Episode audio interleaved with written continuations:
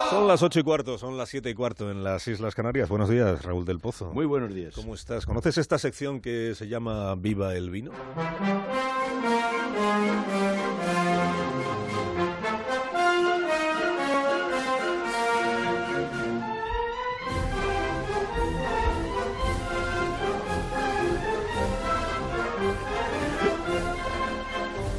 Cuando tú quieras, maestro.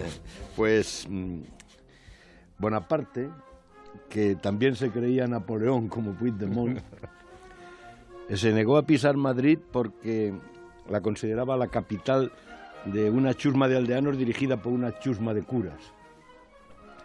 Cánovas del Castillo ya sabéis que dijo que, que es español que no puede ser otra cosa. Y Gil de Viedma pensó en los españoles como un insoportable pueblo de cabreros.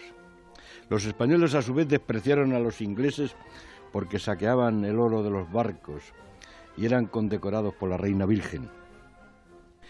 La anglofobia empezó cuando los ingleses vencieron en las dos batallas decisivas de la historia, por mar, la Invencible y Trafalgar.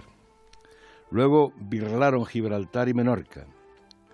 La BBC hace unos años decía que los españoles iban en burro hasta que llegaron los británicos y el Sun les llamaba a los españoles follaburros. Aquí se despreciaba a los ingleses.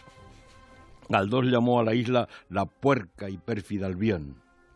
Se dijo que hay que mear siempre mirando a Inglaterra.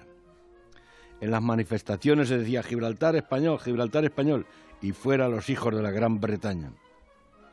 Ahora, Sandy Times ha escrito que los españoles son groseros, impintuales y sucios. Dice que carecen de cortesía y de decoro.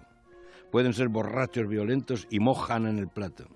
Es que a los ingleses, como escribió Camba, les parece que esto de nacer en Inglaterra es una cosa muy importante, mucho más importante que nacer en cualquier otra parte. Desde el Brexit se han puesto muy pesados. Ahora son más partidarios que nunca del gran aislamiento, como los primates. Lo dijo Borges, han hecho mucho mal al mundo, lo han llenado de estupideces como el fútbol. El cholvinismo es el virus, el virus que amenaza a Europa y a todo el mundo. Pero recordemos, querido Carlos, que los británicos aman el vino español. John Keats, el gran poeta inglés del, del romanticismo, el de la ola, Oda a un ruiseñor, decía que el vino del sur fue la pasión que encendió su paladar. Un solo sorbo deslumbraba su corazón atormentado. Así que abajo el nacionalismo y viva el vino.